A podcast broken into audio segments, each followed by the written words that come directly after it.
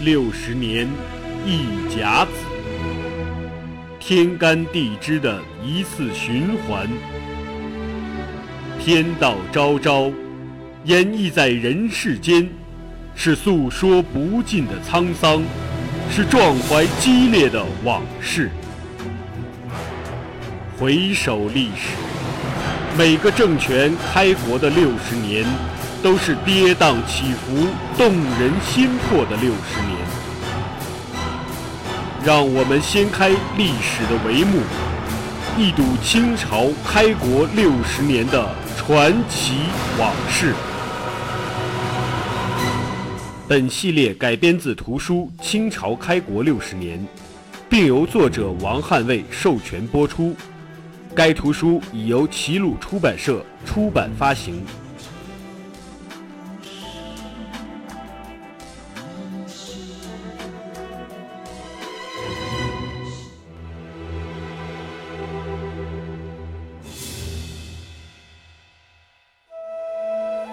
八和硕贝勒内，则其能受剑而有德者，四朕登大位；若不能受剑，所行非善，更则善者立焉。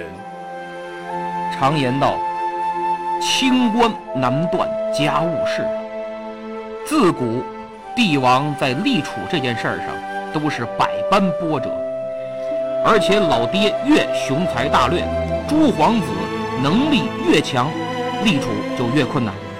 努尔哈赤如此。还有以后咱们讲的圣祖爷康熙，更是如此。上次咱们说了，在立储这件事儿上，先是立的嫡长子楚英，他是战功卓越，出身高贵，但太过骄纵，被兄弟和大臣联手反对，丢掉了太子之位。然而楚英。没有痛定思痛、痛改前非，反而阴谋叛乱。于是努尔哈赤认为，看来楚英是疼的不够。出于对集体和国家利益的考虑，老父亲终于对儿子痛下杀手。死的时候，楚英年仅三十六岁。楚英一死。同样是嫡出的次子代善，成为了最热人选。此时，努尔哈赤虽没着急确立储君，只封了四大贝勒，也就是画了个圈儿，但对于代善却青睐有加，最后还是明确其作为自己的接班人。可代善政治上不成熟。也不懂韬光养晦，保护自己，结果因为和老爹的大福晋来往甚密，被人抓住小辫子，动摇了地位。再加上他对后妻偏听偏信，虐待自己前妻之子，甚至要置于死地，这下触动了努尔哈赤的敏感神经，成了压垮代善。太子之位的最后一根稻草，两度费力，对于做父亲的而言，真是感到了一丝绝望、心累。所以，直到天命十一年，他去世，再也没有确立法定继承人。但努尔哈赤明白，继承人的问题是无法回避的，特别是大金立国后。事业蒸蒸日上，大明、蒙古、朝鲜都不是他的对手，版图日益扩大，前进的脚步无法阻挡，事业更加辉煌，继承人的问题就越来越困扰着努尔哈赤，因为他太在意辛辛苦苦打下的一片天地将来毁在不理想的继承人手中，于是。他想出了一个自认为万全的办法。天命七年，公元一六二二年的七月，努尔哈赤召集四大贝勒和四小贝勒开会。四大贝勒就是代善、阿敏、莽古尔泰和皇太极。四小贝勒是谁？目前尚无定论，有多种说法，在此我们不做考证了。唯一能确定的是，这四小贝勒肯定都是长旗或领旗的贝勒，肯定都是努尔哈赤的子孙或者是侄子。那么在这次会议上，四大贝勒和四小贝勒就询问今后国政该如何安排。那意思是，大汗您都奔七十了，该注意休息了，别过分操劳，看我们谁多帮您分分忧。其实就是套努尔哈赤的话，问问谁准备接班啊？努尔哈赤老谋深算，听出了弦外之音。你们不是套我话儿，想知道谁接班吗？告诉你，这事儿我不定，我也定不了。你们定，我给你们定个新任大汗产生的制度和程序，你们依法选举新任大汗。据《清太祖实录》记载，努尔哈赤下了韩谕，说：“继朕而四大位者，勿令强梁有力者为也，以弱人为君，恐其上立自肆。”获罪于天也，且一人纵有之时，终不及众人之谋。今命尔八子为八和硕贝勒，同心谋国，庶几无失。尔八和硕贝勒内，择其能受见而有德者，赐朕登大位；若不能受剑，所行非善。耕则善者利焉，则利之时，若不悦从众议，佛然变色，岂遂使不贤之人任其所为耶？至于八和硕贝勒，共理国政，或一人心有所得，言之有益于国，七人一共赞成之。如己既无才。又不能赞成人善，而缄默做事者，既当义此辈了。耕于子弟中，则贤者为之。义志之时，若不悦从众议，佛然变色，岂遂使不贤之人任其所为耶？若八和硕贝勒中，或以他事出，告于众，勿私往。若入而见君，勿依二人见，其众人必急，同谋议以治国政。勿欺斥奸佞，举忠直可也。啊，这段话有点长，我呢给大家解释一下。努尔哈赤在韩愈中明确指出：第一，继承大位者不能是强暴之人。这种人继位，恐怕自以为是、刚愎自用，甚至恣意妄为，败坏大金。而且呢，你一人再牛、再厉害，也肯定会犯错。智者千虑，还必有一失呢。肯定不如集体的智慧更周全、更稳妥。现在我封你们八个人为和硕贝勒。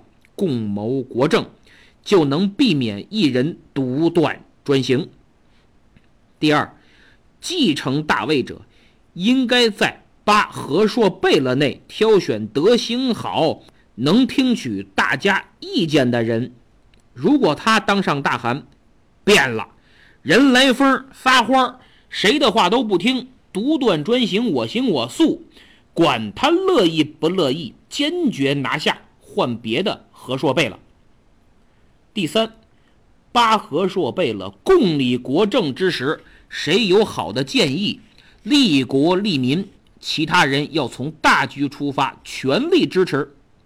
如果看谁不作为，尸位素餐，庸碌无为，那就把他的和硕贝勒也换了，不管他乐意不乐意，坚决拿下，从本家子弟中选其他人来补他的缺。第四，八和硕贝勒中谁要出差或者出远门，必须跟其他七个贝勒说，提前请假，坚决不许擅离职守。如果见大汗商议国事，也绝不能个别行动，必须八和硕贝勒集合统一见大汗商议国政，坚决避免搞小动作、拉帮结派、搞小团体。和硕贝勒的重大职责之一，就是为大汗去除奸佞小人，举荐忠直人才。这就是八和硕贝勒。共治国政的制度，而由于这些和硕贝勒也都担任八旗的旗主或者领旗，所以和硕贝勒也叫旗主贝勒。八和硕贝勒共议国政，也叫八王议政或者八旗议政。各位听我这么一说，哎，感觉这努尔哈赤挺民主啊，属于有民主意识的开明君主。启蒙思想的少数民族杰出代表啊，但其实并非如此。八和硕贝勒共治国政制度的民主，是女真贵族的民主，不是近代意义的民主。它源自八旗制度，是一种女真贵族八旗旗主联合主政、带有军事、氏族、民主色彩的制度。而且，就算民主。也只是努尔哈赤他们家族的民主。说到底，努尔哈赤只是想通过这种制度啊，来激发家族成员维护国家的积极性，群策群力，共主国政，使自己打下的基业能够得到巩固和发展。为了保证巴和硕贝勒共治国政的制度，努尔哈赤还规定，以后。对外战争的战利品，不管是人、物还是土地，都分八份儿，每个和硕贝勒一份儿，这就从经济上保证了这一制度的确立。但是问题来了，八个贝勒都有旗，也就是都有兵啊，又都有经济基础，都有政治权利。努尔哈赤活着。大家按规矩来，按规矩玩，老老实实。毕竟老爹在呢。如果老爹不在了呢？新大汗上位，看着七个自己的兄弟有兵有权有钱，大家还能一商量，举手表决，重新投票，把自己拿下，能舒服吗？更何况女真还很落后，根本没有先进的近代民主意识。唯一能学的老师就是中央集权、权力高度集中的大明朝，所以这个制度在努尔哈赤死后、新大汗登基之后就一步步被架空，名存实亡。这个咱们以后会说。而且说实在的，努尔哈赤一死，新汗的诞生实际上也不是靠什么巴和硕贝勒推举，而是实力。谁实力雄厚，背后势力庞大，掌握着其多，谁就能登上汗位。以努尔哈赤的聪明才智，他绝不会想不到这一点。只是因为两次立储失败，带来了骨肉相残，所以他放弃了直接设立继承人的做法，实属无奈之举呀。但同时也带来了。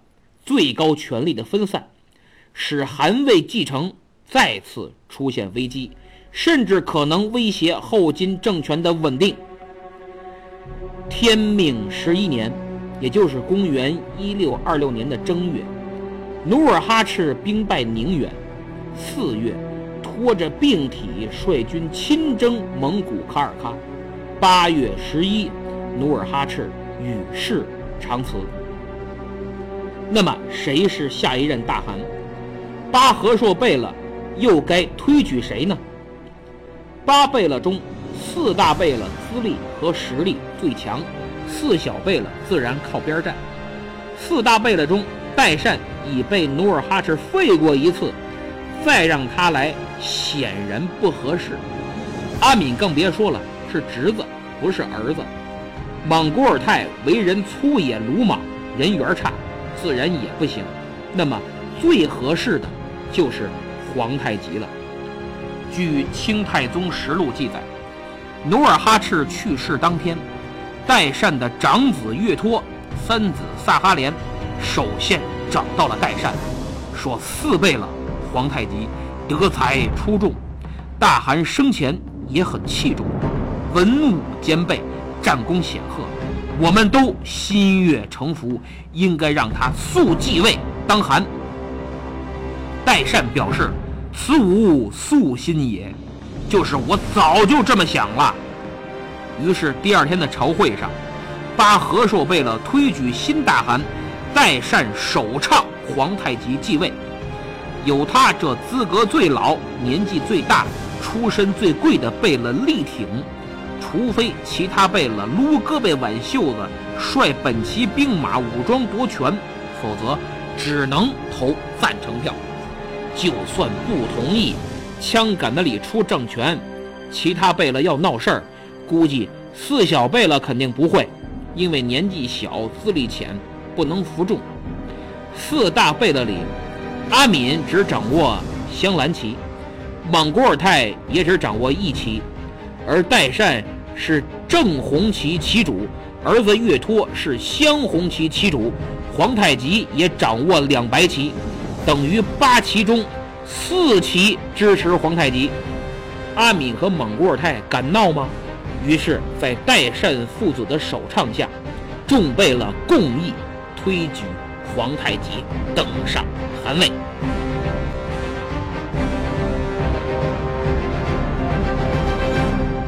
有的学者说，代善把汗位让给皇太极是迫于压力，或者皇太极。手握要命的把柄，所以代善不是发自内心，因为凭他的资格说我要当大汗，你们同意不同意？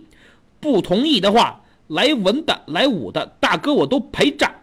那么代善继位也不是没可能，但实际上这种做法有点想当然了，因为首先代善就不是那么猛的人，政治上。他不是特别成熟，为人还比较宽厚，而且努尔哈赤生前就已经把他接班的事给否了，所以直接上位这种极具魄力、近乎于谋反的事儿，代善的为人呢，他干不出来。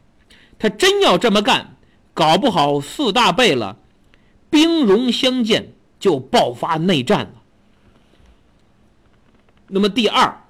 代善首倡皇太极继位是有众多史料佐证，不像上回咱们说的蒙古尔泰首任生母只是皇太极说的，别的史料没有。《清太宗实录》中说，代善站出来首先拥护皇太极，《八旗通志》中涉及这段历史也都是这么说的。那么第三。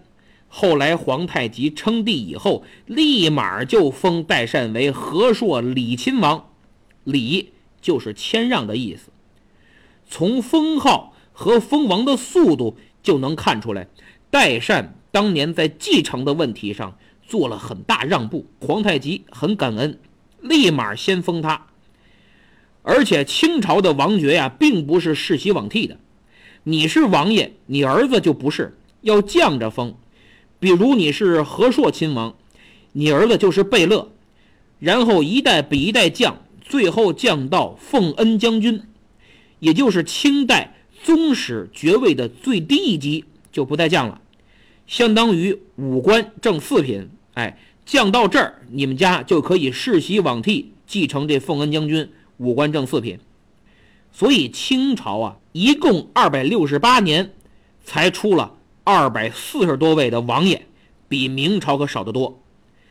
而且清朝的王爷不奉旨不能出京，全在北京，皇帝眼皮底下监视，没自由。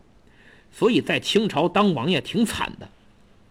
那么这么多王爷中，能够世袭罔替，不用降着封的，乾隆之前只有八家王爷，而这八家王爷中有三家分别是代善、岳托和萨哈连的后人，等于八个铁帽子王，代善他们家占三个。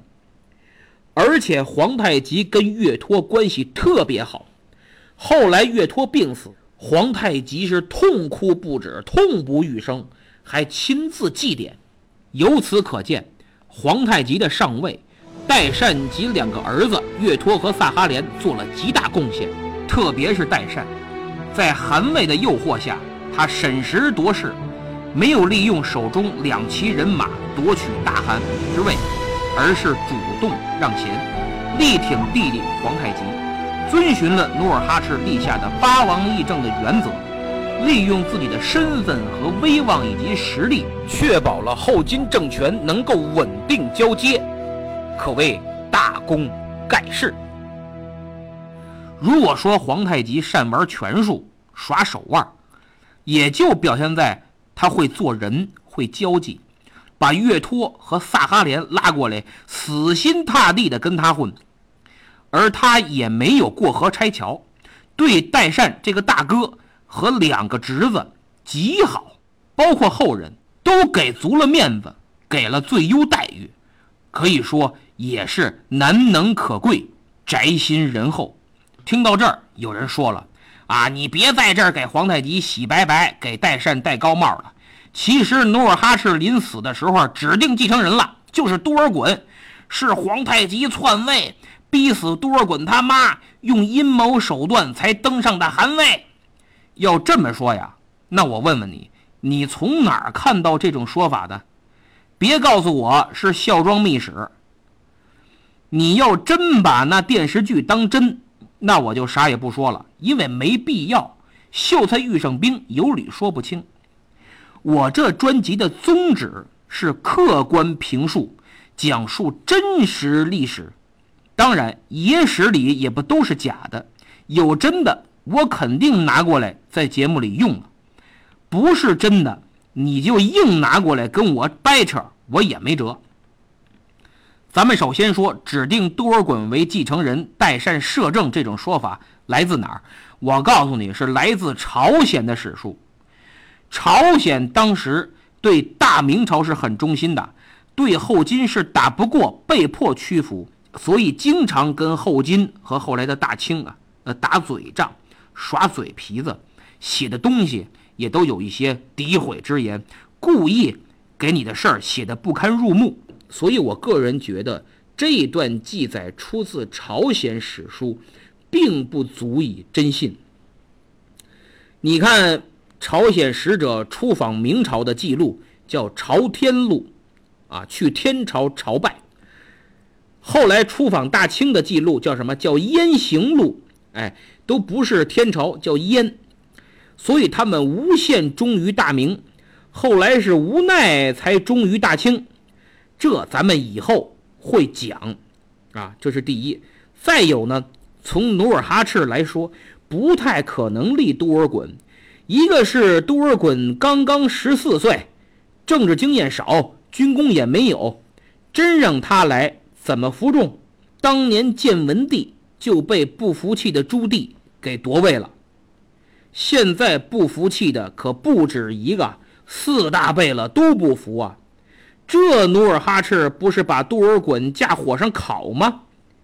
而且他基本没啥兵权，不是旗主贝了，所以。八王议政应该没有多尔衮的份儿，这是第二、第三。皇太极继位以后，对多尔衮厚爱有加，不断提携，加官进爵，很快就做了镶白旗的旗主贝了，后来又加封亲王。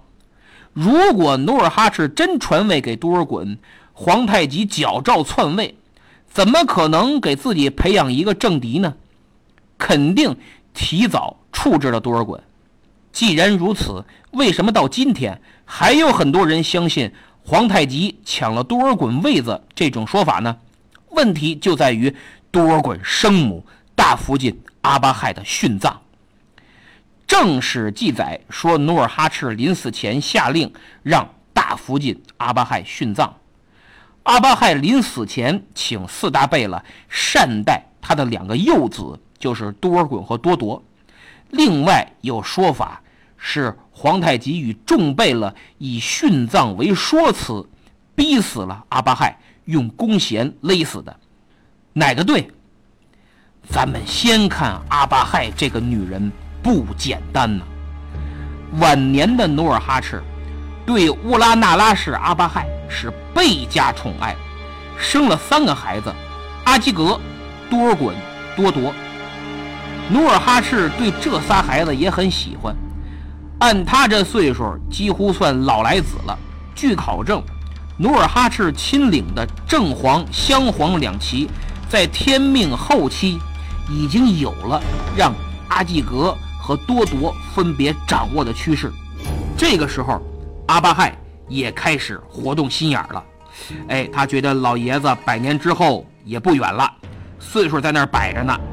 我这仨儿子得宠，很可能两黄旗以后由我儿子控制，所以呀，就开始想，哎，和四大贝勒可以斗一斗。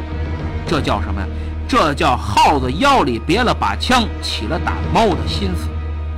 于是上回我讲的，向代善示好，向皇太极示好，结果皇太极不给面儿，代善照单全收，就不断拉拢代善，目的很可能是希望代善辅佐他的一个儿子以后登位，有点后来孝庄拉拢多尔衮。扶顺治上位的意思。那么问题来了，一个有野心的女人，有政治头脑和手腕的女人，努尔哈赤认识到了没有？如果他认识到了，就会明白，等他一死，八王议政、推举大汗的制度很可能被这个女人破坏。幼子登基不能服众，既然八王议政可以不遵守。那么四大贝勒固然也可以争位，到时候自相残杀，血流成河，后金很可能分崩离析。正因为不愿看到一手缔造的政权毁于一旦，所以努尔哈赤才建立八王议政，推举继承人。以他的初衷，绝不允许任何人破坏大金事业，儿子破坏杀。兄弟破坏杀，媳妇儿破坏呢，能不杀吗？所以我想，如果努尔哈赤认识到这些，那么临死前效仿汉武帝处死钩弋夫人为自己殉葬的故事，命阿巴亥殉葬是极有可能的。而且下令，如果他不死，就帮他死，于是用弓弦勒死也是可能的。好，咱们再换一个角度，如果努尔哈赤没认识到阿巴亥有野心，那么皇太极认识到了吗？当然，给他送过饭，拉拢过他，能没认识到吗？好，那么从皇太极来讲，他有野心想继位，就必须把代善拉过来。阿巴亥也在拉代善，而且是一直拉，怎么办？唯一的办法就是斩草除根，借老爹的名义让他去死，不死好帮你死，用弓弦勒死你。这个说法也通，但是问题来了：如果让阿巴亥殉葬是皇太极的意思，他能不能说服当时在场的其他众贝勒跟他一起让大福晋死？代善会不会提出异议？就算。皇太极厉害，口若悬河，舌战群儒，说服众贝勒跟他一起假传大汗遗命，弄死阿巴亥。那他等于就和阿基格、多尔衮、多铎有杀母之仇，不共戴天之仇。可实际上呢，兄弟三人在皇太极登位以后，南征北战，屡立战功，可有一点仇人的意思。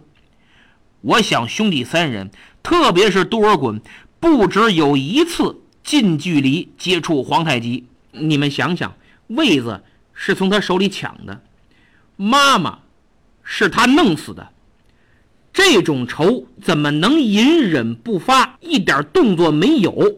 所以我相信殉葬是努尔哈赤的遗命。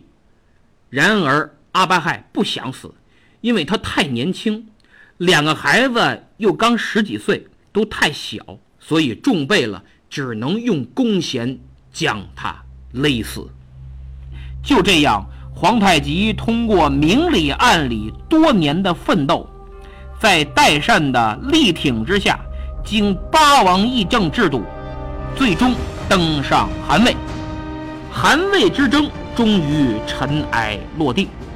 从历史的角度看，皇太极的继位是后金的最佳选择。后来的历史进程也证明了这一点，但当时却是多方势力相互妥协的结果。而也正是如此，虽然权力顺利交接，避免了自相残杀，但妥协的后遗症却越来越明显。由于三大贝勒与皇太极共享韩权，并非一人独享，重大活动，代善、阿敏、莽古尔泰都以兄长身份列坐于皇太极左右，共同接受大臣朝拜。皇太极心里能开心吗？卧榻之旁岂容他人酣睡呀？那么，继位之后，皇太极又将如何巩固自己的权力呢？